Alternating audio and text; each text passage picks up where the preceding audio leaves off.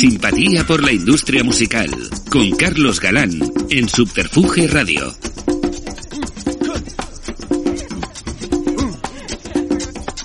Bienvenidos a una nueva entrega de Simpatía por la industria musical en Subterfuge Radio. Seguimos confinados, pero continuamos con este más que estimulante propósito de recabar testimonios de personas relevantes que han sabido dejar impronta propia a base de talento y esfuerzo en el siempre reivindicable negocio de la música.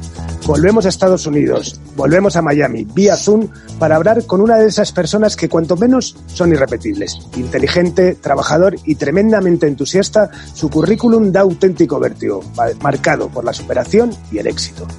Empezó como empezamos muchos de los que nos dedicamos a esto, haciendo fanzines, él en su Buenos Aires natal, para después fundar una compañía discográfica independiente, Radio Trípoli, dar el salto a las majors, vivir la experiencia internacional llegando incluso a dirigir Mercury en España, para actualmente dirigir una de las agencias más importantes de management y algo más a nivel mundial, consolidándole como una de las personas más poderosas del sector.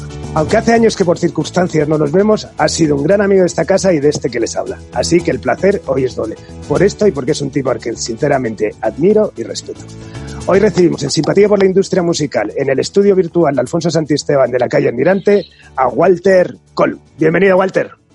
Gracias, Carlos, por esa presentación y qué alegría volver a encontrarnos. Sí, bueno, absolutamente merecida. Además, bueno, al final todo, todo lo que ha pasado con, con todo el COVID-19 y todas esas cosas, bueno, al final me, me abrió la, la, la, puerta a empezar a hacer las, las, las entrevistas así vía, vía Zoom y sin duda, pues bueno, pues fuiste de las primeras personas que, que pensé, primero porque ya sabes que te tengo un aprecio especial, que hemos vivido muchas cosas juntos y aparte, bueno, porque, joder, es un orgullo enorme, ¿no? De repente ver cómo, cómo un amigo levanta también las cosas y, y, sobre todo porque sé perfectamente cómo te lo has trabajado. Así que de verdad que muchísimas gracias por encontrar el hueco, muchísimas gracias además por, este, por el entusiasmo que has mostrado desde el principio para estar aquí, porque bueno, sé que, que eres como yo una persona que, que amas el oficio, así que, que un placer contar contigo.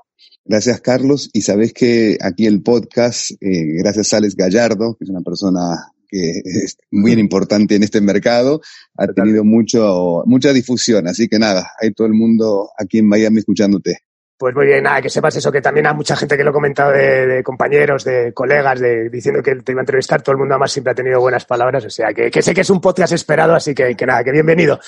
Bueno, como decíamos, naces en Argentina y empiezas haciendo un fanzine dentro de, de la escena, de la escena punk y organizando conciertos. ¿Qué recuerdas de esos inicios? ¿Cómo, cómo fueron? Bueno, eh, era muy joven siempre, ¿no? Tengo ya 51 años para 52, así que cuando yo comencé en esto tenía 16 años, era una época en la cual no, no existía el Internet, eh, era toda la comunicación, era a través de las disquerías disquerías, decimos en Argentina, tiendas alternativas de música, en las cuales tú ibas a buscar tus discos y ahí se empezaban a vender los fanzines. Y es ahí donde yo creé uno y, y bueno, y juntaba la información de todas las revistas americanas y los magazines y un amigo me los traducía y poníamos la información y me empecé a meter en la escena local para entrevistar a los artistas locales. Y con esa iniciativa que tenía, que yo eh, fabricaba los fanzines y lo ponía en las tiendas y se vendían unas 1500 copias, que era bastante, y yo me ganaba mi dinerito, y entrevistando a los artistas me empezaron a decir, hey, ¿por qué no me manejas? Yo era muy joven, yo no entendía de eso, digo, bueno, yo, ¿qué era manejar? Conseguirte algún concierto. Y así empecé. Y cuando empecé haciendo eso, automáticamente era, bueno, ¿quién nos edita estas grabaciones, estos demos? Ajá. Y nadie los editaba porque no había compañías independientes en Argentina en el mundo del rock, ¿no? Las compañías Ajá. independientes estaban en otro género y nadie le prestaba atención. Y dije, bueno, nada, dije, bueno, vamos a, a juntar un, un, un, dinero prestado y a, a imprimir eh, uh -huh. EPs. Y así empezamos, empezamos lanzando EPs y distribuyéndolos en esas mismas tiendas de discos y de golpe armar un disco en el año 88, ¿no? Era, era bien, tenía 19 años y, y, ese es el disco, ¿no? Que fue el primer disco punk en Argentina, que tenía muchas bandas que después pasaron a hacer crossover. Y eh, es más, hace el año pasado se, o sea, se salió un documental en el cual sí, me emocioné sí. mucho, ¿no? Fantástico, Porque fantástico. un muy buen documental que hicieron sí. fans de ese disco, chicos que eran muy jovencitos y ese disco le cambió la vida y los marcó, ¿no? Pero bueno, así Bueno, estamos hablando ya de, de, eso, ya, ya es la compañía de Radio Trípoli, ¿verdad? Es, eh, que es tu, y ahí mismo, porque cuando lanzo ese disco empieza a funcionar bien, entonces ah. empiezo a lanzar a los discos, a los artistas que estaban en ese disco. Entonces eh, dijimos, bueno, vamos a sacar el long play de uno, vamos a sacar el long play de otro, Y bueno, y de golpe me encontré con una compañía en la cual vendíamos 200, 300 mil discos. Y es muy cómico porque eh, en ese momento yo admiraba mucho a Discos Draw y conocí a Charlie Sánchez, los miré en, Cannes, y para mí era un modelo a seguir, ¿no? Lo que era eh, un sello en el cual hacía las cosas que creían. Y así comenzamos nosotros con un poco esa imagen, es más, eh, después eh, Charlie me dejó sacar uno de sus artistas, el Coyote, vino a Argentina, lo trabajamos, pero ahí fue haciendo producto local, producto local, y bueno, creciendo una compañía independiente bastante rápido, pero bueno, con las consecuencias que tiene eso, ¿no? Que también de golpe, sin una gran preparación, tú te vuelves un poquito, te viene todo encima con mucho éxito. Bueno, y aparte, bueno, que, tienes muchos artistas de éxito, ¿no? Estamos hablando de auténticos decadentes que siguen siendo estrellas, estamos hablando de Versuit, estamos hablando de Ataque 77, de los visitantes, ¿no? O sea, son bandas. Mucho. Andrés Calamaro, con Andrés hicimos Andrés encontradas que las sacaba mm. Dro en España y las sacábamos nosotros ahí, sí, ¿no? Tuvimos, marcamos una época, marcamos ah. una época y bueno, como todo tiene su ciclo. ¿Y cómo, y cómo, en ese momento cómo hacías la distribución? Eh, ¿Llegaste a hablar con una mayor o ya la, porque pasaste, me imagino, de esa distribución alternativa 100% del principio, ya con esas cantidades de cifras que estamos hablando, ¿no? Ya estamos hablando de una distribución mucho mayor, ¿no? En Argentina, en ese momento, una gran distribuidora eh, local que eran muy inteligentes porque ellos te ayudaban y te financiaban la fabricación. Entonces, ellos me apoyaron. Eso tengo que ser eh, muy agradecido a la familia Morena que me apoyó.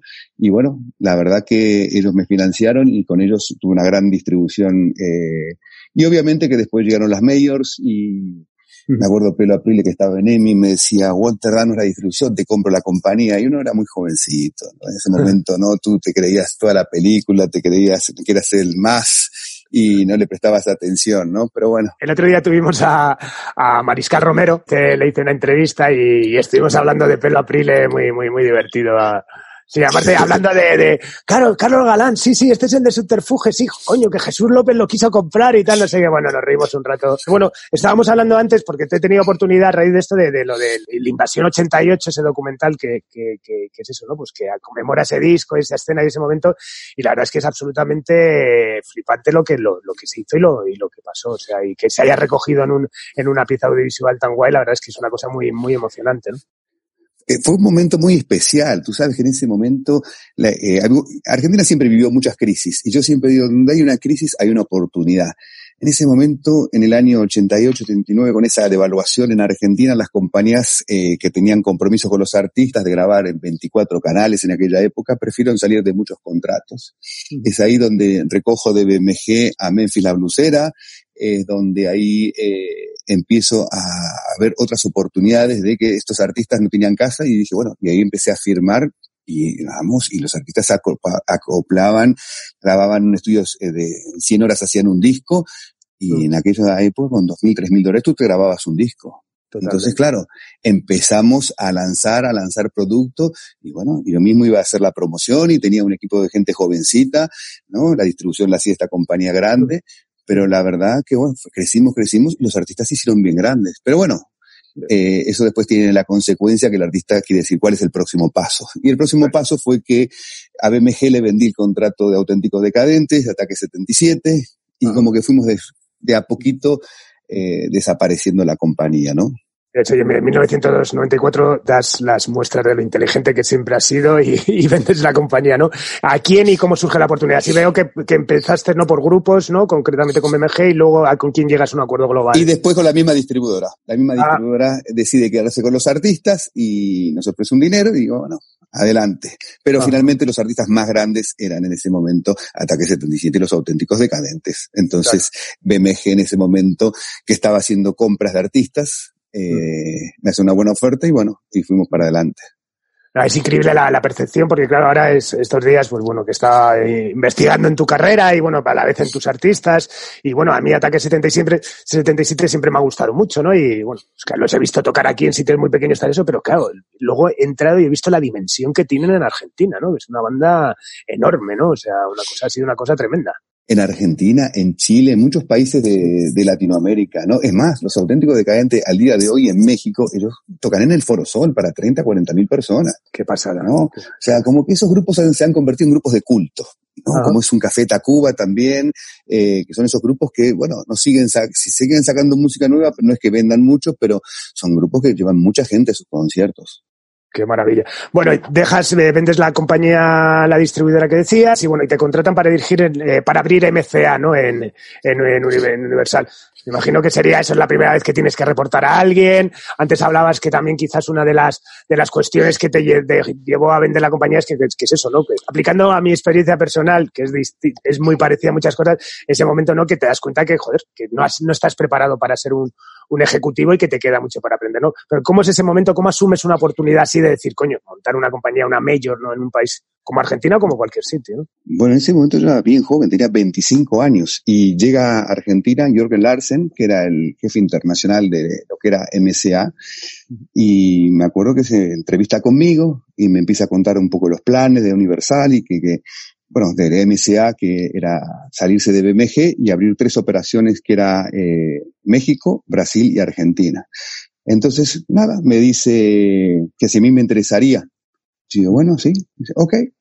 Y listo, y se va. Y me manda a la semana un email y me dice, bueno, te, eh, queremos decir que es el director general de la compañía, que la abras.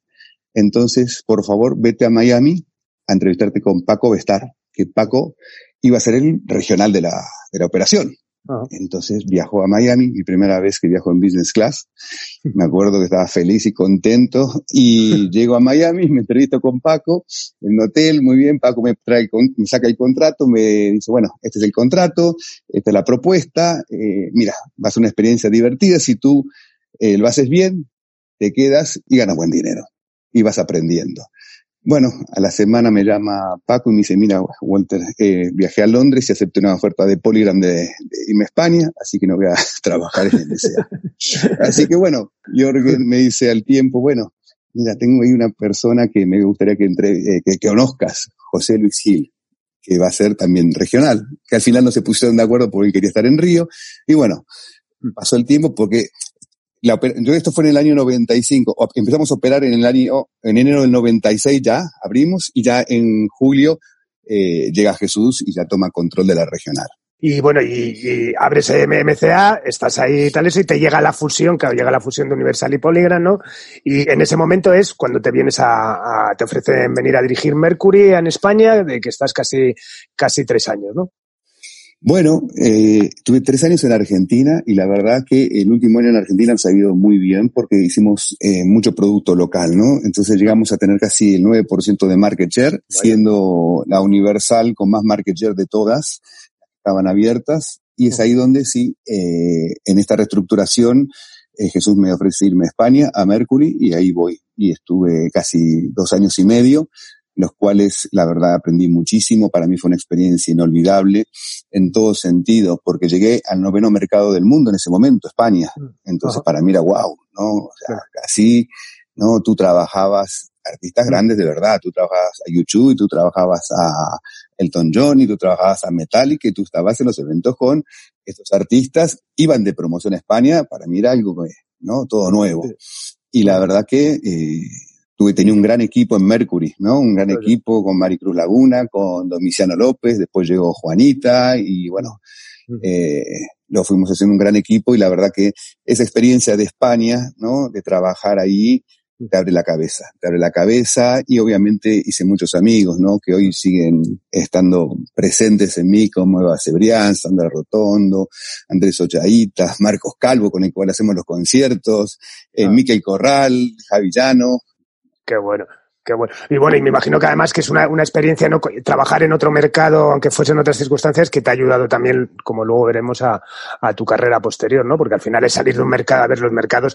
Yo creo que ahora ya la cosa, bueno, ya sabes que está todo mucho más globalizado y sobre todo el stream lo ha hecho ya que, que, que, sea un mercado común y que sea tal esto, pero evidentemente en, ese momento sería otro mundo, ¿no? Llegar a España, otro mercado, otros medios, otra gente, sería como empezar en muchos, muchos casos de cero, ¿no?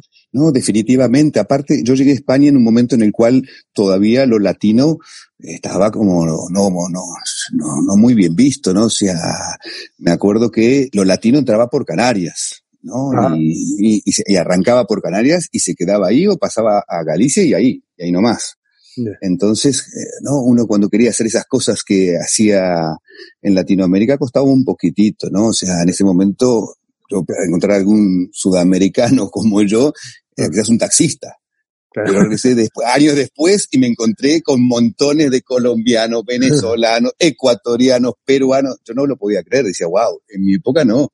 Éramos muy poquitos. Y bueno, y además coincide, bueno, ya es, un momento peculiar también con lo que dices, y también coincide, es un poco el inicio de Internet, ¿no? Ya se empieza a atisbar, ¿no? Que hay un, una especie de tsunami que nos va a llegar a todos, ¿no? Bueno, a mí me tocó el Top Manta. Entonces, el Top Manta era nuestra pesadilla y ya comenzaba fuerte ese tema, pero todavía se vendían muchos discos, todavía se vendía y tú tenías, no, mucho dinero para invertir y la verdad que fue una época muy, muy divertida. Bueno, después de, un, de, de, la experiencia en España, tienes un breve paso por Chile, ¿no? Y en 2003 te vas a asumir la vicepresidenta, la vicepresidencia de Universal Latin Music con Jesús López, ¿no? Eh, ha sido Jesús una persona muy importante en tu carrera, ¿no? Porque, como vemos, aparece muchas veces en esto, ¿no? ¿Quién ha sido Jesús López? ¿Qué ha significado en tu, en tu, en tu carrera profesional? Bueno, eh, con Jesús trabajé 17 años, la verdad. Aprendí cosas buenas y cosas malas, como todo, ¿no? En la vida profesional eh, me quedo con las cosas buenas. Muy buenas como el orden, la parte financiera, que esa parte me la incorporé y me la quedé y es la que terminé aplicando a mi negocio, ¿no? Entonces, pero yo creo que uno aprende más que nada de las corporaciones, ¿no? O sea, en el cual las convenciones te ayudan muchísimo, este mundo multinacional te ayuda a eh, rodearte de un montón de gente y de eso vas aprendiendo, ¿no? Vas aprendiendo un montón eh, y bueno, como todo en las compañías, eh, hay mucha política y uno que viene de ser independiente no entiende lo que significa eso, ¿no? O sea, eh, uno se frustraba en las compañías porque tú decías en esa época, ¿no? ¿Por qué no me sacan los discos en este mercado? ¿No? Y te respondían, porque eso no vende aquí. Tú decías, ¿cómo tú no sabes que eso no vende aquí? Entonces, eh, yo escuchándolo a Charlie Sánchez hablaba mucho de eso, ¿no? Que había muchos obstáculos. Hoy no. ¿No? Entonces, pero bueno, 17 años en Universal en diferentes mercados, ¿no? La verdad que tengo que agradecerle a toda la gente con la que trabajé, eh, porque me han aportado muchísimo, ¿no? Uno va, va absorbiendo de cada uno y ese es el secreto, ¿no? En la carrera profesional, cuando finalmente vos no te la crees, sino que vos, como llama, sos consciente de que eh, tenés que tomar lo mejor de cada persona y tratar de aplicarlo a, tu vida y a tu carrera. Claro, y bueno, y aparte trabajas con artistas de nivelón ya también en ese momento, ¿no? Es este Enrique Iglesias, Juanes, ¿no? Paulina Rubio, o sea que, que por otro lado este, está, por, está muy bien reivindicar esa enseñanza de la corporación que recibes, pero claro, también trabajar con artistas así tiene que ser brutal, ¿no? No, definitivamente, definitivamente. Yo siempre quise trabajar en Estados Unidos. Mm. Es más, cuando estuve en España, en mi último tiempo en España, me acuerdo que una persona a la cual respeto muchísimo, que es Íñigo Zavala, me llama y me invita a comer y charlamos y a ver si me interesaba trabajar en Warner. Eh, bueno, una charla muy informal, eh, pero muy amigable, porque la verdad que él es una persona encantadora y a la cual ¿no? le va muy bien y lleva muchísimos años en este negocio. Mm. Entonces, eh, él me hablaba ¿qué, ¿qué, me gustaría? Y yo le dije, no, Estados Unidos. Y dice, no, Pato, te falta el inglés todavía. Y yo sabía que me faltaba el inglés, por eso me tuve que poner muchas pilas con el inglés, con el inglés, con el inglés, hasta que llegué, hasta que pasé Chile rapidito, año y medio, que era un paso temporal, hasta llegar a Estados Unidos, en el cual sí, la verdad, ese fue otro mundo, ¿no? Porque ese mundo latino en Estados Unidos estaba cambiando. Ya el nuevo latino, con esas, ¿no? Que habla inglés, pero también le gusta la música en castellano, estaba creciendo, ¿no? O sea, ya no eran más niñitos, ya, ya esa población estaba creciendo. Al día de hoy que son más de 40 millones, ¿no? De latinos en los Estados Unidos, la primera minoría. Claro. Claro. Entonces me toca trabajar con Enrique Iglesias, me toca trabajar con Juanes, pero en ese momento Enrique venía de vender, bueno, de ser uno de los artistas más vendedores de la compañía. Yo me acuerdo una convención, número uno era YouTube y número dos era Enrique Iglesias, con el disco de Hero, ¿no? Entonces, me toca trabajar con Enrique, ¿no? O sea, y, y, la verdad que ahí con Enrique era reposicionarlo en ese mundo latino, y, y, es muy cómico, porque yo me acuerdo de una anécdota en la cual, tú sabes que cuando explota el reggaetón aquí en Estados Unidos, las radios, que eran pop y tocaban pop más antiguo, mm. empiezan y se, se, convierten en radios urbanas y empiezan a tocar ah. reggaetón. Y se creó ah. toda una cadena que llamaba La Calle. Ah. Entonces, usaban nada más que reggaetón. Entonces, de golpe, los artistas eh, pop no tenían forma de, eh, de sonar en la radio porque estas radios decían que tocaban reggaetón. Entonces comenzaron lo que eran las versiones. Entonces, para sonar una canción de Enrique Iglesias o sonar una canción de otro artista, tenías que hacer el remix. Pero para hacer un remix tú tenías que utilizar un artista de los creíbles, porque si no, la radio no te lo iba a poner. Claro. Entonces ahí fue donde le digo a Enrique, Enrique, vamos a hacer un remix con Wisin y Tandel.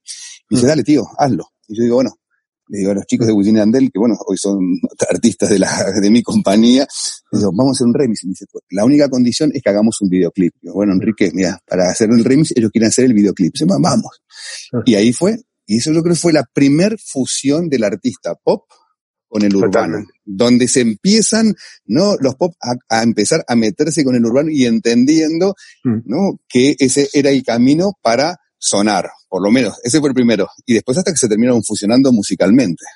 Totalmente. Bueno, es, es, viene un poco a la, colación de la, de la pregunta que tenía ahora, que bueno, me gustaría que la ampliásemos más eso, que bueno, en el 2009 te hacen presidente de Universal Latin y al frente ya de proyectos hablábamos ahora de Wisin Yandel y, y de Don Omar, ¿no? Que, que es un poco el germen, ¿no? De la explosión, de la explosión reggaetonera y urbana. ¿Cuál es tu percepción de cómo fue el desarrollo y explosión de esta escena que, que ha tenido un desarrollo tan brutal, ¿no? Que antes hablabas de, de, lo, de lo bizarro que era lo latino en el, en, a principios de los 2000, por ejemplo, la percepción que había en España y que ahora vayas a Alemania y que, que bueno, tengas en los charts a, Maluma, ¿no? Eh, ¿Qué, ¿Qué, percepción tienes? Ya sabes que aquí ha pasado, ha pasado John Echevarría, ha pasado Jesús López, gente que tú, que, que estuvo cerca de la explosión no y cada uno pues ha dado un poco su percepción, pero bueno, como sé que tú eres una persona que has estado ahí, que has tenido además eh, una importancia clara en, en, esto, ¿cómo lo ves tú? ¿Cuál es tu percepción? ¿Qué pasó? ¿Por qué consideras que de repente eso tenía los complementos como para explotar como ha explotado. ¿no? Bueno, mira, a ver, eh,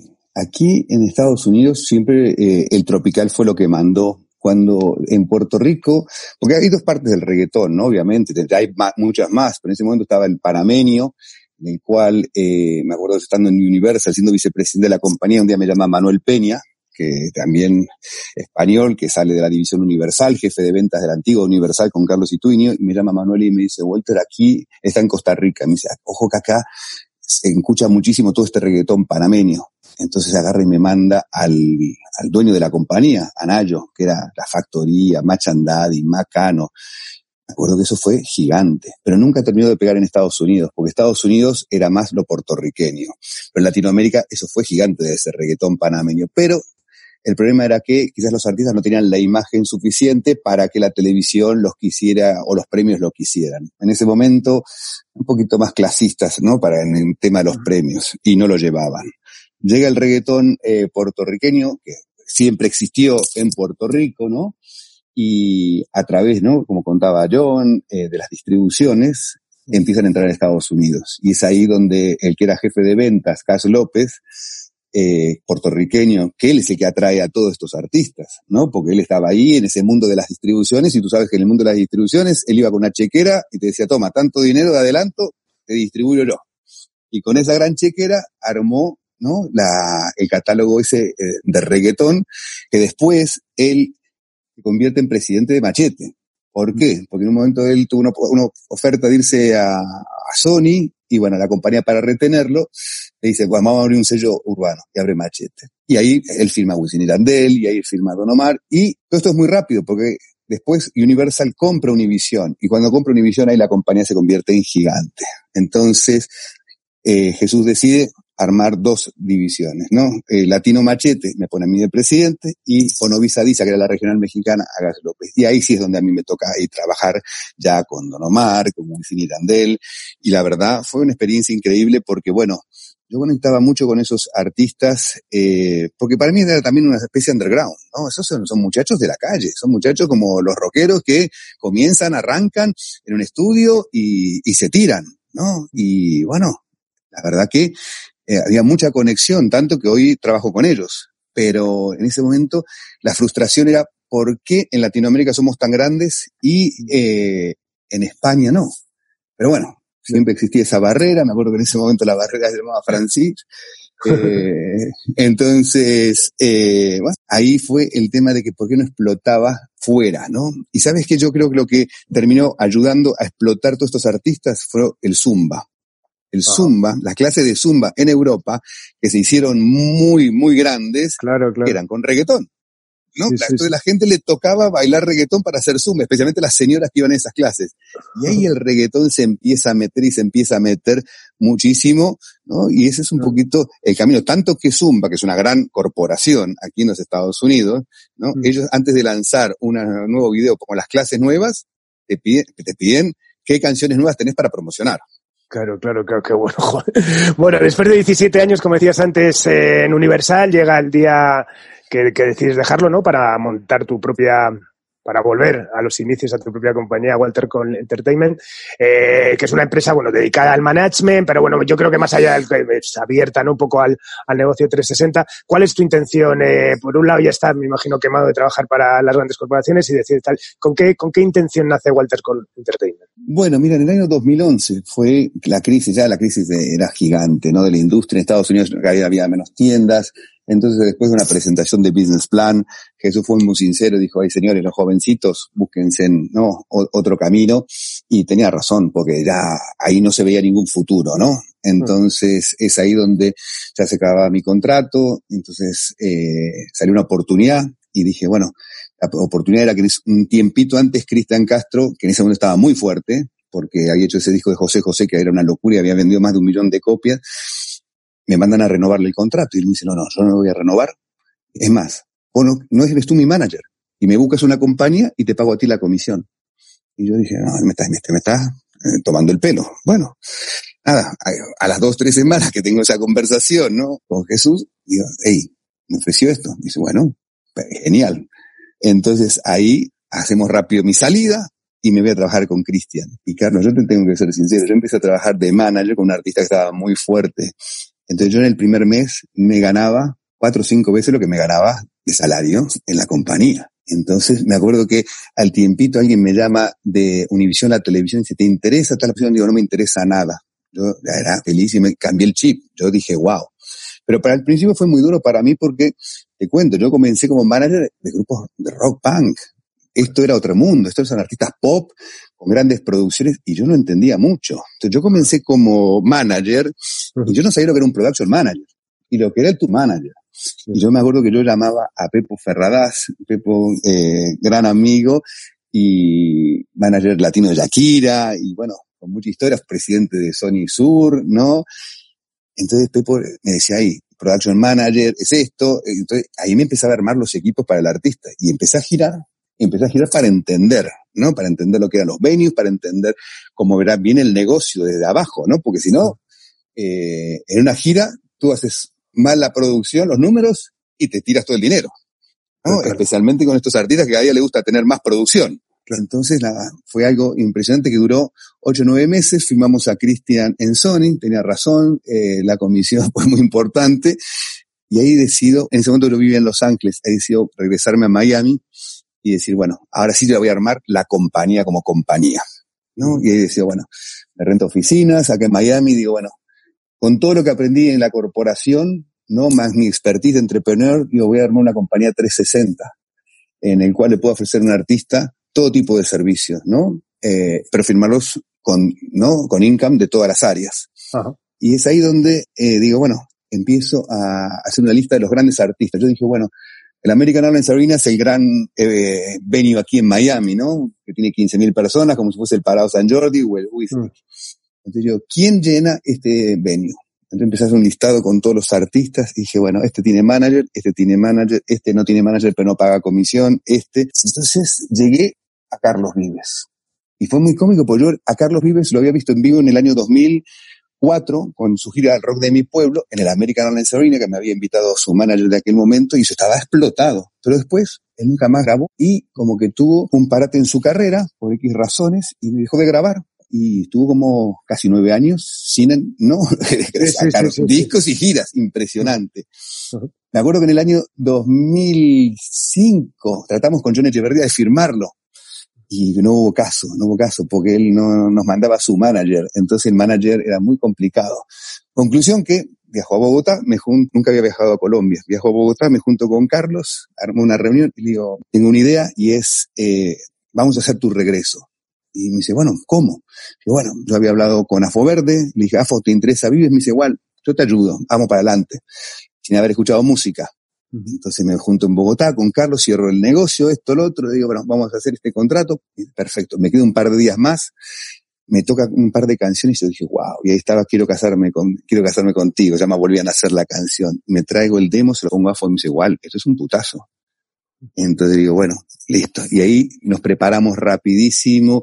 En ese momento Vives eh, iba a ser la voz en Colombia la primera temporada, entonces era lo único que estaba por hacer. Y yo digo, bueno, si va, sale en la voz, él tiene que salir con nueva música, porque no tiene sentido que arranque la voz como un artista del pasado, sino como que utilizar la voz como fuese plataforma del regreso. Y nos metemos al estudio rapidísimo y grabamos el single y tiramos el single para, justo coincidió con el primer capítulo de La Voz. Y bueno, y ahí arrancó y eso se pegó durísimo. Y, y bueno, eh, como hablabas antes, eh, ah, bueno, eh, que nace un poco como un concepto lo que es Walter con la Entertainment con, una empresa 360, ¿no? Al final creo que, que, bueno, cada uno en sus distintos niveles y eso nos ha tocado un poco redescribir, ¿no? La forma de, de funcionar, ¿no? Eh, al final teníamos un negocio que estaba muy basado en una, una estructura muy, muy clara de cómo hacer marketing, de las inversiones, de tal, tal, tal, y de repente todo eso llega con la revolución, llega la, la revolución digital, la revolución industrial y nos hace a cada uno reinventarnos y sin ninguna prescripción, ¿no? Al final yo creo que los caminos que nos ha llevado a cada uno a asumir, asimilar esa función 360, pues han sido casi inconscientes, ¿no? Casi de, tal. ¿Crees que es un modelo que ya realmente lo tenemos, lo tenemos asentado o todavía, eh, porque bueno, me hablas, en mi caso, pues por ejemplo, son artistas pequeños que, bueno, pues ahora mismo pues están dispuestos a todo porque quieren crecer, ¿no? Pero claro, hablar ya con artistas tan grandes, ¿no? Que estén dispuestos a compartir un poco todo. Eh, ¿Crees que al final es un modelo que todavía hay que, seguir desarrollando? Es, por ejemplo, el tema de los porcentajes, pues cómo trabaja Universal con los grandes artistas como con, con David Bisbal, ¿no? Que llevan un venue como de casi el 50-50. ¿Qué crees que, que, a dónde nos va a llevar este 360? ¿Es realmente el camino, el futuro inmediato y a medio y largo plazo? Bueno, mira, a ver, yo te voy a decir lo que yo creo. Yo he estado en los dos lados. He estado del lado de la disquera y estado del lado del management. Así que te puedo hablar, ¿no? muy pocos, como muy pocos. Entonces, eh, a ver, el artista confía en su manager hasta que deja de confiar y cambia. Entonces, que una disquera sea manager no es real, ¿no? Porque cuando el artista es grande de verdad, no se deja manejar por una disquera, porque la disquera no entiende cuál es el interés del artista. Yo veo al artista como una empresa. ¿No? Eso es una empresa que tiene una marca y yo soy el administrador y le tengo que hacer generar dinero y hacer crecer su marca. Entonces, para eso tengo que hacer un plan, una estrategia. Entonces, en esa estrategia puede haber intereses en los cuales no sean los mejores intereses para la disquera. Por eso, no, disquera no veo que pueda ser un manager eficaz, porque si no, se estaría traicionando. ¿A quién cuidaría? ¿Al artista o a la compañía? Yo tengo un solo interés, que es mi artista, y es cuidarlo y protegerlo y hacerlo cada día más rico, dándole buenos consejos y como yo siempre les digo, tú me pagas para que yo te diga lo que pienso, no lo que quieres oír. Entonces, y para eso, obviamente, si tú quieres un buen porcentaje, tú tienes que dar un buen servicio, ¿no? Entonces, en Estados Unidos las compañías de management, ¿ok? Eh, están acostumbradas, o los artistas están acostumbrados a que entienden que tu manager maneja todo tu negocio. No es que es un buscador de shows. No, acá tu manager es el que te maneja tu estrategia de la mano contigo y es el que te cierra todos los negocios. El publishing, la disquera, las marcas, todo. Y eso es lo que hemos montado nosotros. Entonces, para eso, tienes que tener un muy buen equipo comercial. Entonces, tenemos un equipo comercial, tenemos un equipo de booking, tenemos un equipo de marketing, ¿no? En el cual le damos un servicio completo con el único interés que es proteger al artista. Totalmente. Bueno, y es un modelo de negocio que empiezas, que sueñas, que de repente decides hacer y que, bueno, que a día de hoy, pues creo que es la, la, agencia casi número uno, ¿no? A nivel eso, estamos hablando de Maluma, estamos hablando de Carlos Vives, de Cinco, de Silvestre Dangón, ¿no? O sea, es, increíble, ¿no? Bueno, mira, eh, fue muy cómico porque lo fuimos armando de a poco. Obviamente, Carlos Vives fue el primer artista. Después en Colombia eh, descubro a Maluma, que estaba eh, comenzando ya a hacer mucho ruido ahí, y, siempre yo traté de firmar artistas, o firmo artistas que tengan, como yo siempre digo, el potencial de llenar arenas. Porque es donde está el negocio. No, Si hacemos artistas de teatros, no es que tengo nada en contra de eso, pero eh, el negocio es muy pequeño. Entonces, para tener esta estructura que tenemos nosotros, tienen que ser artistas con ese potencial. Entonces, bueno, el desafío con Maluma fue hacerlo una estrella global y lo hemos logrado. Pues si te fijas, el coronavirus nos hizo cancelar la gira, pero teníamos 15.000 boletas vendidas en el Wisnik, ahí en Madrid, teníamos 15.000 en el Palacio San Jordi, agotado, estábamos viendo con Jorge Iglesias cómo hacíamos nuevas fechas.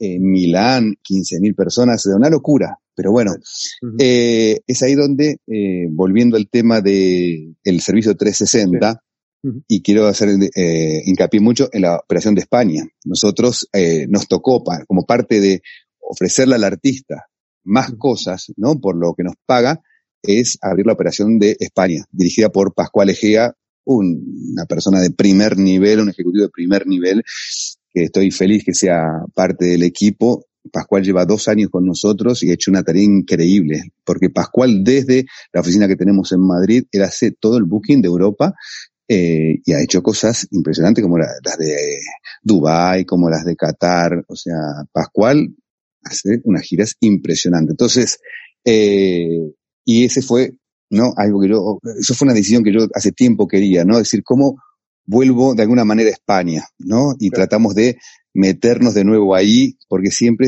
¿no? Siento que eh, eh, en España hay mucho talento, hay muchísimo talento nuevo, que tiene potencial, ¿no? En Latinoamérica, porque ya el talento un poquito más antiguo se quedó, se quedó allí y, hoy Latinoamérica eh, está en otro mundo, no está en el pop, eh, no español, o sea, hay como que hubo una brecha, ¿no? De los grandes artistas españoles que vendían en Latinoamérica, pero hay una nueva generación que sí tiene ese potencial y bueno, ese fue el objetivo de nuestra oficina ahora en Madrid. Bueno, y yendo a Maluma, eh, bueno, eh, fama internacional, como decías, con, con Sold Out a donde va y quizás uno de los artistas urbanos más importantes, con cifras brutales en, en streaming y en YouTube. Siempre un artista de esos que, te cae el alma en los ¿no? Cuando intentas compararlo con algo, con lo increíble que es y cada día como crece, ¿no?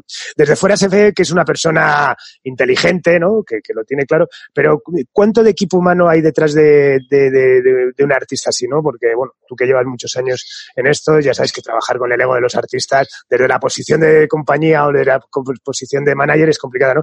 Pero en un artista así, un tío joven, con lo que implica todos los niveles de ese éxito, ¿te consideras eso que, como manager y como equipo estáis, estáis eh, detrás para gestionar todo, todo ese ego? Bueno, mira, para ser exitoso el artista tiene que tener mucho ego, porque si no, si no tiene ego, yo no, no va a ser exitoso. Entonces, me encanta. A mí me encanta que tenga mucho ego. El problema es que cuando estamos hablando, no de uno a uno, el ego ahí no aplica. Ahí ya ah. aplica, no, o sea, hey, yo estoy para darte los mejores consejos. Por eso digo, el manager, ¿qué hace el manager? El manager te ayuda a cumplir tus sueños. Yo siempre le pregunto, ¿cuál es tu sueño? No, yo quiero reventar el Madison Square Garden. Ya. Y reventamos el Madison Square Garden. Y fue ahí se lo tatuó la fecha del Madison Square Garden en la mano, ¿no? O sea, y después al año siguiente hicimos otro. Eh, ¿Y qué más quieres? Ah, y bueno, eh, no sé, me encantaría cantar con grandes estrellas. Bueno, y ahí fue donde hicimos lo de Madonna, ¿no? Entonces un chiquito de 26 años, que es más ah. chico que mi hija, canta con Madonna y se junta con Madonna y son amigos, ¿me entiendes? Y canta en los Billboard americanos con ella. Bueno, entonces digo, está bien que tengan ese ego, pero también existe la relación humana, que es lo que finalmente, es lo que te decía, que un manager tiene que tener, ¿no? O sea, es el trato y tiene que haber química. Para que esta relación funcione tiene que haber química, ¿no? Y como siempre digo yo, está genial eh, todo, pero el día que no hay química ya no tiene sentido. Entonces creo que cuando tenemos que ir los dos para el mismo lado, y Maluma es muy jovencito, muy jovencito, millonario, eh, se acaba de comprar un G4, imagínate, entonces, claro, que vale 15 millones de dólares. Entonces, bueno, eh, pero me encanta, me encanta porque sabes que eh, son esas cosas en las cuales hoy te das cuenta que la nueva generación de esos artistas eh, manejan unos volúmenes de dinero increíbles. Porque no, los conciertos son recaudaciones de más de millón de dólares por noche.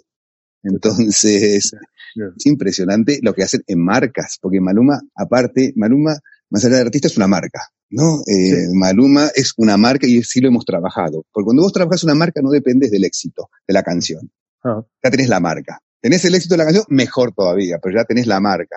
las, empresas siguen contratando para hacer eh, campañas, ¿me entiendes? Tus fans siguen, pues son tus fans, y no dependes de tener la canción del momento para vender boletos. Y que es una, más una, vía que has, desarrollado mucho también dentro de la empresa, ¿no? Porque con Carlos Vives hiciste cosas con Pepsi, con Maluma, bueno, estamos hablando este del anuncio este de la Super Bowl, ¿no? Que es como el, el gran acontecimiento publicitario del año, ¿no?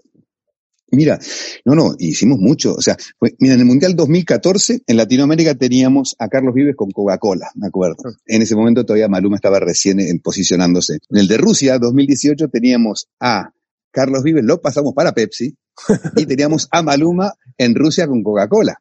Entonces, siempre hemos estado, ¿no? Trabajando muchísimo con las marcas y es eh, nuestro gran asset, ¿no? Por los artistas cuando nos ven dicen, bueno, somos muy fuertes en conseguir negocios de marcas, pero también hay una clave que hemos buscado partners locales, ¿no? Nosotros tenemos una oficina pequeña en Colombia comercial, ¿no? Que maneja una ejecutiva muy buena que consigue grandes campañas. Entonces, en México estamos de socios con OCESA, en Argentina con la Lauría. Entonces, en cada país tenemos un partner en los cuales, más allá de hacer nuestros conciertos, eh, nos ayudan también ¿no? con los negocios de marca. Y eso ha sido parte del éxito también de, de nuestros artistas, porque justamente vas administrando las campañas con la música, entonces para no saturar y para finalmente encontrar los momentos correctos de exposición. Y bueno, y aparte de, Maluma, de Carlos Vives, también es que eh, va a colación de, de Wisin, porque bueno, yo la verdad es que era alguien que no controla demasiado, pero bueno, esta mañana eh, he dicho aquí, bueno, en mi equipo teníamos una reunión de marketing y tal, y esto, no, pues voy a entrevistar esta tarde al manager de, de, Maluma y de, un tal Wisin que no sé muy bien, bueno,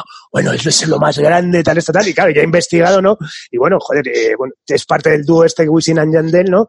Que, que hicieron una cosa acojonante que, bueno, son ocho funciones históricas en el coliseo de, Puerto Rico, ¿no? Desde donde se recauda 7 millones de, dólares. ¿no? ¿no? no, es impresionante. Bueno, Wisin y Yandel los trabajé, obviamente, en la época mía de Universal. Entonces, después ellos, cuando cierra Machete y desarman todo el reggaetón en Universal, ahí Sony toma ventaja y lo firma. Entonces, pero en ese momento que lo firma se separan. Entonces saca su carrera solista, Yandel su carrera solista, y en un momento en unos Grammys, me acuerdo sentado con Carlos Vives, eh, Wisin al lado, dice, tenemos que hablar. Entonces me dice, eh, al día siguiente me llama su abogado, porque aquí se maneja mucho, ¿no? Aquí los artistas te mandan al abogado y tú cierras el negocio con el abogado, ¿no? Entonces me llama el abogado y me dice, hey, Wisin quiere que lo manejes, perfecto. Estas son las condiciones, no, un porcentaje menos. Digo, mira, yo le cobro a todos lo mismo porque finalmente me parece que mi empresa tiene que ser equitativa, ¿no? O sea, ofrecemos el mismo servicio y tenemos la misma política para todo. Entonces, bueno, fuimos adelante y arrancamos con Wisin, hicimos un disco solista que nos fue muy bien, muy bien porque tenía esos duetos con Osuna y tenía muchas canciones, fueron bien, bien grandes con Jennifer López, con Ricky Martin. Y dijimos, bueno, es un momento de que había un revival del reggaetón y Wisin Andel junto a Daddy Yankee son los artistas que más boletos venden, de la vieja generación, ¿no? Oh. Que llenan estadios. Oh. Entonces dijimos, vamos a hacer una gira de regreso. Entonces ahí, bueno, hicimos un disco a Sony, obviamente, e hicimos la gira del regreso, que arrancó en el Coliseo de Puerto Rico con esas funciones, que fue una locura, ¿no? Fue una locura. Y la gira de Latinoamérica, ¿no? y en Estados Unidos. Entonces, bueno, y ahí seguimos con Wisin y Andel, pero mientras tanto, Wisin, con su carrera paralela, también ha sido coach en La Voz, en, bueno, en Estados Unidos, aquí, eh, con la cadena Telemundo, eh, ha sido coach en La Banda, que fue un programa en sociedad con Simon Cowell y con Univision, en los cuales estaba también Alejandro Sanz y Laura Pausini de coach. Entonces, ¿no? Eh, la, parte también de, coach de Wisin ha sido bien, bien grande y, un buen negocio para él y nosotros. Sí, iba a ir por ahí también porque, bueno, tanto Carlos Vives como Wisin no han sido jurados en la voz, ¿verdad? Eh, ¿Cómo ves eh, ese tipo de formato de programas? ¿Realmente crees que los talent shows mataron casi a la figura de la R de toda la vida?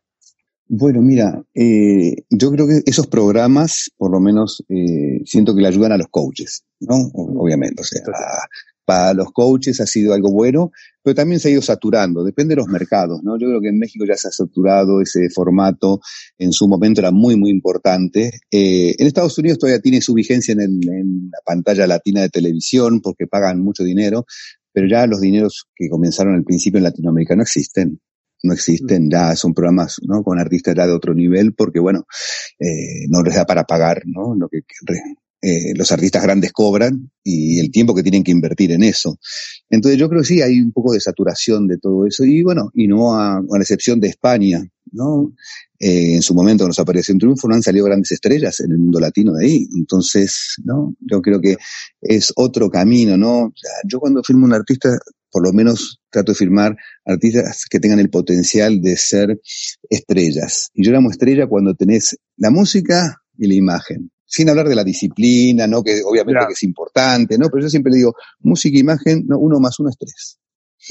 siempre, ¿no? Siempre les trato de decirle, hey, el look, cuidemos la imagen, cuidemos la imagen, no te me pongas, ¿me entendés? Esto, o sea, trato de cuidarlos al máximo porque sé que mejor se vean, ¿no? Mm. Más atractivo para las marcas son, obviamente, ¿no? Mm. Entonces, eh, pero bueno, y en estos formatos es otro mundo. Ellos están buscando el rating, están buscando otra cosa, no están mm. buscando de verdad la estrella que tenga el potencial de pararse en una tarima y hacer saltar a 15.000 personas. Es, otra visión, ¿no? Es quién canta bien. Y yo no sé si el que mete 15.000 personas canta bien, pero por lo menos tiene un carisma que hace que ah, bailen 15.000 personas. Totalmente.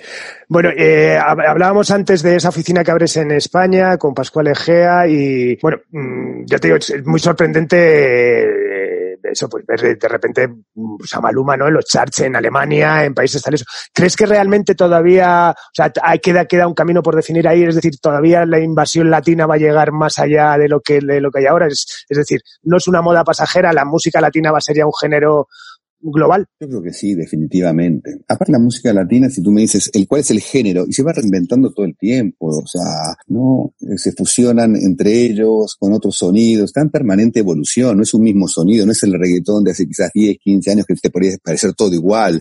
Ya no, toda esta nueva generación de artistas jóvenes están evolucionando todo el tiempo, todo el tiempo, con muchas colaboraciones, apoyándose entre sí, entonces, eh, y ya te das cuenta que es al revés. Antes el artista latino se moría porque eh, un americano le, le, prestara atención para hacer una colaboración. Hoy es al revés. Hoy los americanos van a buscar a estos latinos, porque si tú te miras el chart de Spotify, tú te ves que la cantidad de latinos que hay ahí copando ese chart global.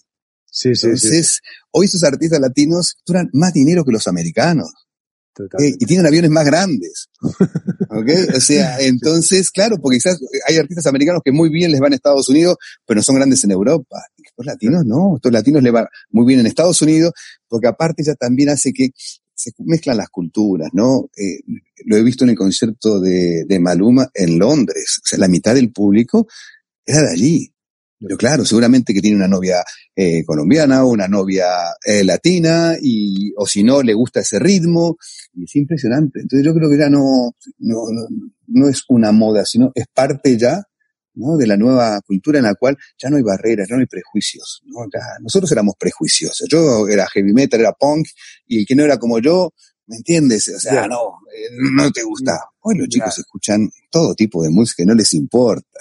Totalmente. O sea, que crees que, vamos, que evidentemente el futuro a medio largo plazo pasa por el, por, por el género urbano y la expresión de, de, de, la música latina, vamos. Yo creo que sí, definitivamente, definitivamente, y se está notando, o sea, no es que baja, cada día crece más, crece cada más. día crece más, cada día crece más, y, eh, y también la convocatoria, ¿no? Porque por más que quizás a estos artistas, algunos de los que tienen muchos streaming, no vendan individualmente muchos boletos, pero se juntan tres y meten 20.000 personas.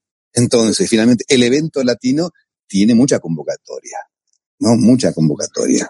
Totalmente. Bueno, y en el 2019 eh, vendes el 50% de la compañía Sony, o te asocias a Sony, eh, supongo por una, una intención de, de, de, de, crecer más, ¿no? Bueno, mira, la historia de eso eh, fue muy cómica, porque todo nace una llamada de Gaio Sherry, manager de Madonna y de YouTube. Y Guy me llama un día y me dice, Walter, eh, ¿te interesa que hagamos este negocio de Ricky Martin juntos? Bueno, conclusión, eh, por qué razón no lo hicimos. Entonces, eh, de golpe estábamos ahí en, en, los premios MTV en Estados Unidos y está Madonna. Entonces, eh, ahí fue donde se conecta Madonna con Maluma ese mismo día.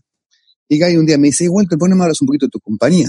Entonces me puse a contar, ¿no? De mi compañía, cómo está estructurada, esto, lo otro. Y Guy tiene una compañía en sociedad con Live Nation, que es Maverick, que manejan varios managers asociados. O sea, Live Nation compra eh, porcentaje de managers. Y es donde Guy me dice, hey, me manda un NDA, un Non-Disclosure Agreement, y me dice, nos interesa tu compañía. Entonces ahí comenzamos, le mando mis números y me dice, no, Walter, no, tu compañía es mucho más grande de lo que nosotros pensamos. O sea, pensamos que era una compañía pequeñita, nos interesaba, ¿no? Tus números son no, no, no, estamos en ese momento como para comprar grandes compañías de management, sino que tenemos más managers. Ok, ah. entonces me voy a Los Ángeles, que estaba justamente en ese momento con Guy y hablando. Entonces fui a la estrella eh, de Hollywood, de Simon Cowell. con Simon Cowell tenemos una sociedad para hacer CNCO, ¿no? Dicen cinco, pero CNCO que es un boy band que sale de un reality show, ¿no? Este mm. que hizo Simon Cowell con Univision, en la cual es Wisin Alejandro era uno de los coaches.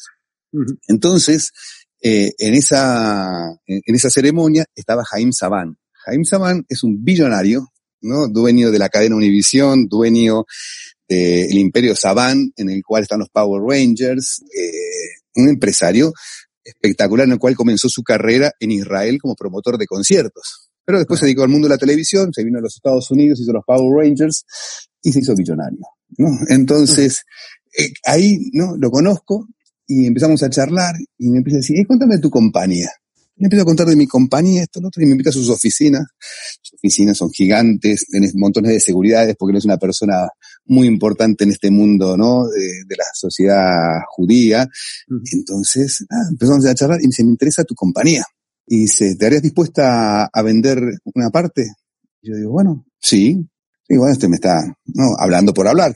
Y al día siguiente se conecta su oficina con la mía y bueno, y nos manda ¿no? A pedir que le mandemos el NDA para firmar, así le empezamos a, probar los números.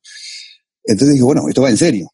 Entonces nada, yo me, me, vuelvo a llamar él al tiempo y me dice, Walter, mira que esto va en serio, que yo quiero armar un negocio de compañías de management y quiero arrancar con la tuya. Yo agarro y le digo, bueno, esto va en serio y, ya empezamos a ver números en los detalles y ahí donde él me dice, eh, bueno, dime qué quieres, porque él quería cerrar el negocio.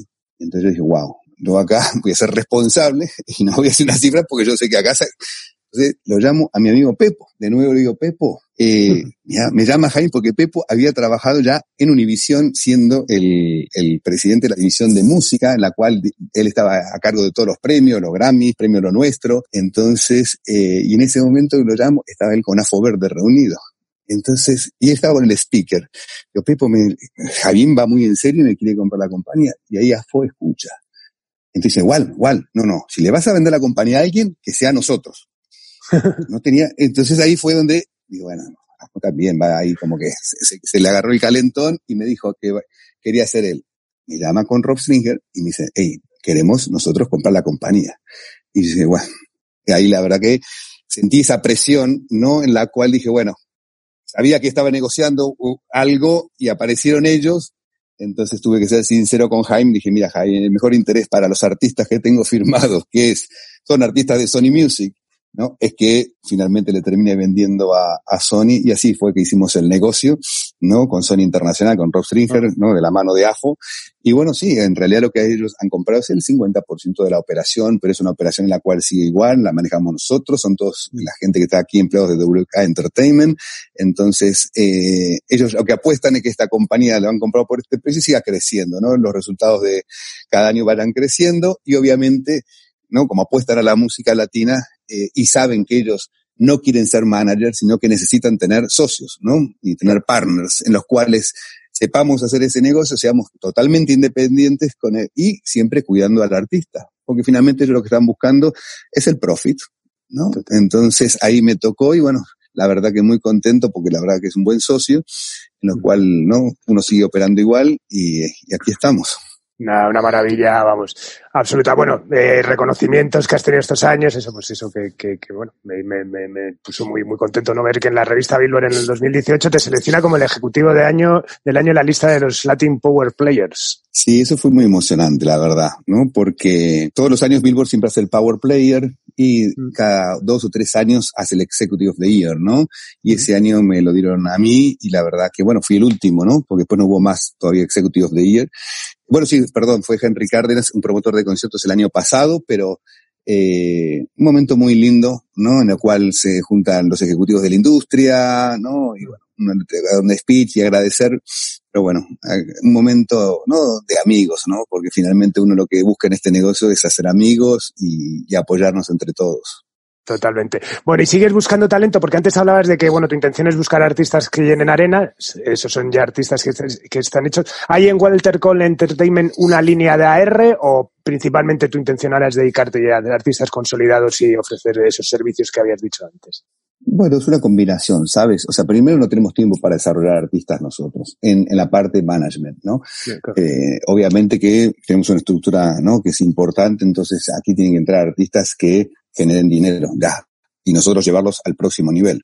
Mm. Entonces, para eso, obviamente que estamos eh, siempre buscando, ¿no? Artistas que creemos nosotros que tengan esa posibilidad, ¿no? De, de seguir creciendo porque si no, no tiene ningún sentido. Nosotros no somos un booking agent, nosotros no somos una compañía que te busca marcas, somos una compañía que trabajamos en el concepto global del artista. Entonces sí, trabajamos con la compañía de discos, en la, en la INR, ¿no? Buscando que finalmente tengan las canciones correctas y ahí ya después delineamos la estrategia, cuál va a ser.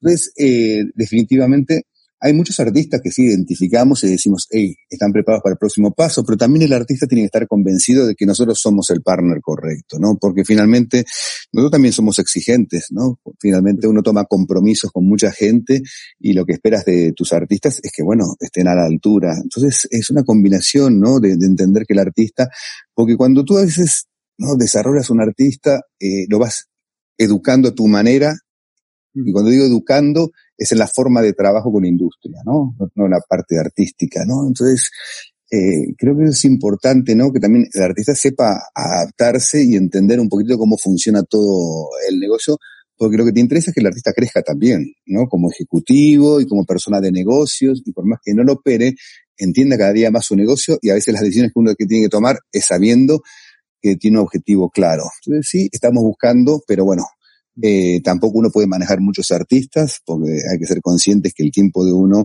no es limitado, por más que uno tiene una estructura grande, entonces eh, hay que ser responsables y con lo que uno toma.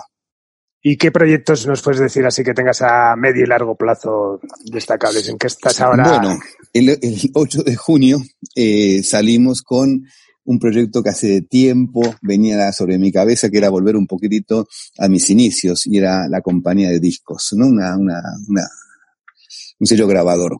Eh, Afo Verde fue el primero que me dijo, igual, ¿cuándo vas a hacer un sello? ¿Cuándo vas a hacer un sello? Y yo, Afo, todavía no, todavía no, todavía no, porque claro, veníamos de una época en la cual fue para mí muy duro ver cómo ¿no? lo que uno tanto amaba se había caído al piso, pero de golpe el streaming hizo que esto levantara ya una forma gigante, ¿no? O sea, cuando tú ves que un éxito en el streaming hace de gross entre 5 o 6 millones de dólares, ¿no? Y dice, wow, y ahí no hay que fabricar, no hay que distribuir, solamente, ¿me entiendes? Subirlo a una plataforma y obviamente pagar el marketing.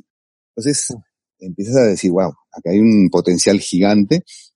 Entonces dije, bueno, vamos a lanzar WK Records y ahí sí, esto es una compañía de discos que eh, está en las oficinas enfrente a las nuestras, con una estructura completamente diferente, mucho más juvenil, en el cual para desarrollar talentos y en los cuales también vamos a administrar los sellos de Malume y los sellos de Wisin, porque ellos ah. también no son eh, productores y también les gusta apostar a artistas nuevos y esto lo otro y bueno y uno dijo con la expertise de uno eh, vamos a también a manejar ese negocio a nuestros artistas y esa es la combinación y que vamos a lanzarlo ya y es la gran apuesta, ¿no? Porque uno se busca divertir, ¿no? Ya no todo es negocio, negocio, negocio, sino que está genial, pero uno se tiene que divertir, pues si uno pierde la diversión, ¿no? Mejor retirarse, irse en el barco a pasear, ¿me entiendes? Pero uno no puede, yo no puedo estar en un barco el fin de, eh, durante la semana. Yo me siento que estoy, me estoy traicionando a mí mismo, yo tengo que estar en la oficina. Pero durante esta cuarentena, ¿no? Eh, estaba en la oficina todos los días, solo. Nadie venía, pero yo venía acá a mi oficina todos los días,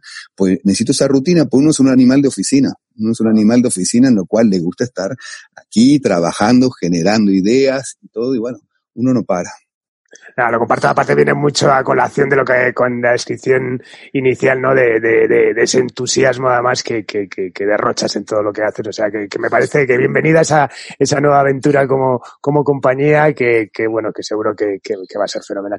Bueno, todo lo mejor está por llegar, pero si tuviésemos que echar la vista atrás y de elegir tres momentos vitales en tu carrera, por el nivel que sea, ¿con qué te quedarías? ¿Qué elegirías?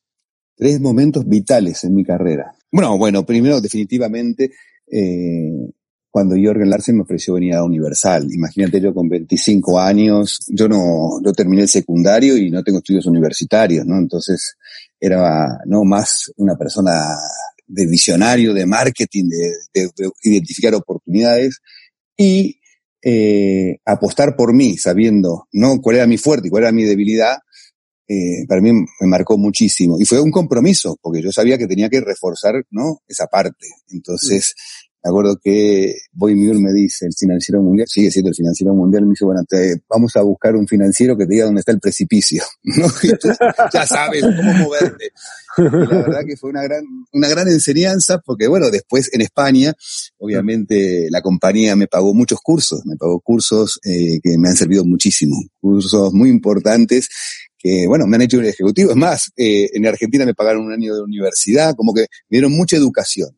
Entonces, eh, la educación que no tuve de joven, porque trabajo desde los 13 años, ¿no? Y tuve una, infancia, adolescencia un poco complicada, pero bueno, eh, la compañía me la dio mientras me pagaba un buen salario y podía trabajar, aprender y me educaron. Entonces, eso fue para mí muy importante, eso es lo que mejor me llevo toda esa experiencia corporativa y, y obviamente después, para mí es importante la confianza del artista. Cuando el artista confía en ti, te mira a los ojos y te firma el contrato a larga duración, eso para mí no tiene precio. ¿Entiendes? Porque antes en la compañía de discos tú estabas acostumbrado a firmar contrato pues dabas un cheque. Y tú no estás dando ningún cheque. A ti tú estás diciendo, ahora me vas a pagar tú a mí. Claro. ¿Ok? Entonces, y te firma. Entonces, para mí eso no tiene precio, que el artista confíe. Por eso, ¿sabes qué? Me siento doblemente comprometido, porque si no te puedo fallar no te puedo fallar. Yo ahí tomo un compromiso gigante, ¿no? Y para mí esas son las dos cosas que, que tengo siempre ahí. El recuerdo de cuando, ¿no? Eh, el artista me firma. Y fíjate que con mis artistas ya llevamos años y años trabajando y renovando contratos y bueno, y la relación va creciendo porque finalmente es, es esa, ¿no? Esa cosa de conexión, decir, hey, mm. estamos aquí juntos y yo no te puedo fallar. Totalmente. Bueno, y, y, tus referentes a nivel ejecutivo, ¿con quién te ha gustado trabajar? ¿Con quién has dicho, joder, de este tío he aprendido un huevo? Yo he aprendido de, de todos, creo. Yo he aprendido de todos. Me hubiese gustado mucho trabajar, perdón, eh, con Manolo Díaz. Tú sabes que Manolo, por una cuestión de, de tiempo, no pudimos trabajar porque la verdad tiene un estilo que me gusta muchísimo, ¿no? Tiene un estilo, porque, a ver, porque Manolo eh, es una persona que es eh, músico, ¿no? Artista. Entonces, la verdad, eh, tiene otro tipo de sensibilidad, ¿no? Que yo no la tengo, yo no soy músico, yo pones un instrumento, traté de ser y soy arrítmico, ¿no? Entonces, trabajar con esa gente que te genera esa sensibilidad eh, es muy importante. Eh, obviamente, digo Manolo, ¿por qué? Porque Carlos Vives lo ama. Tú sabes que ah. Carlos eh, trabajó con Manolo en la época de Poligram, entonces siempre me hablaba maravillas de Manolo. Y a Manolo me tocó trabajar mucho con él ahora en la academia, porque él está trabajando con los Grammys, con la fundación, entonces trabajamos mucho y la verdad que tenemos mucha conexión. Y digo, bueno, y escuchando la historia de Manolo, ¿no? Cuando escucho a Charlie Sánchez, mm. que Manolo apostó ¿no? Por Draw, digo, qué tipo visionario, porque ahí me identifico yo, un tipo que apuesta a un independiente, ¿no? Y que dice, yo los quiero a estos porque tienen lo que yo no tengo.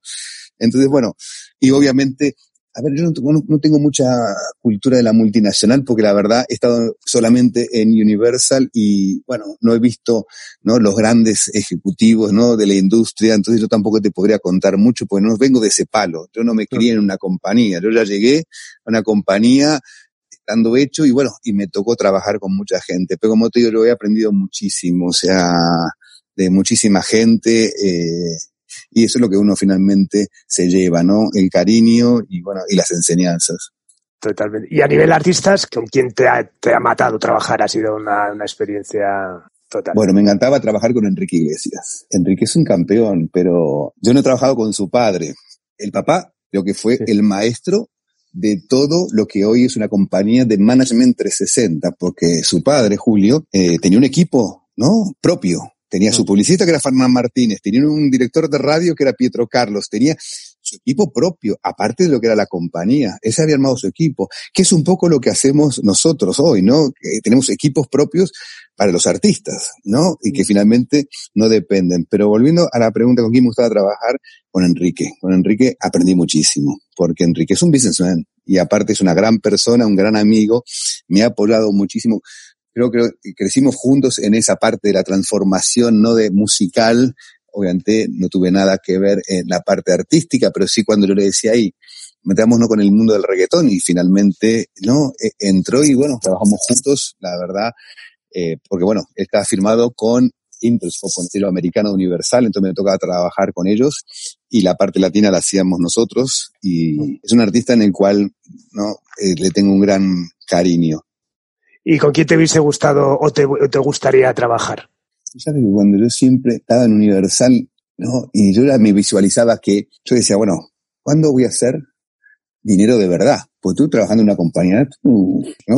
vives bien, pero tú nunca vas a ser, eh, ¿no? Una persona bien pudiente, porque tienes tu limitación, te ganas un salario y un bono. Y yo decía, wow.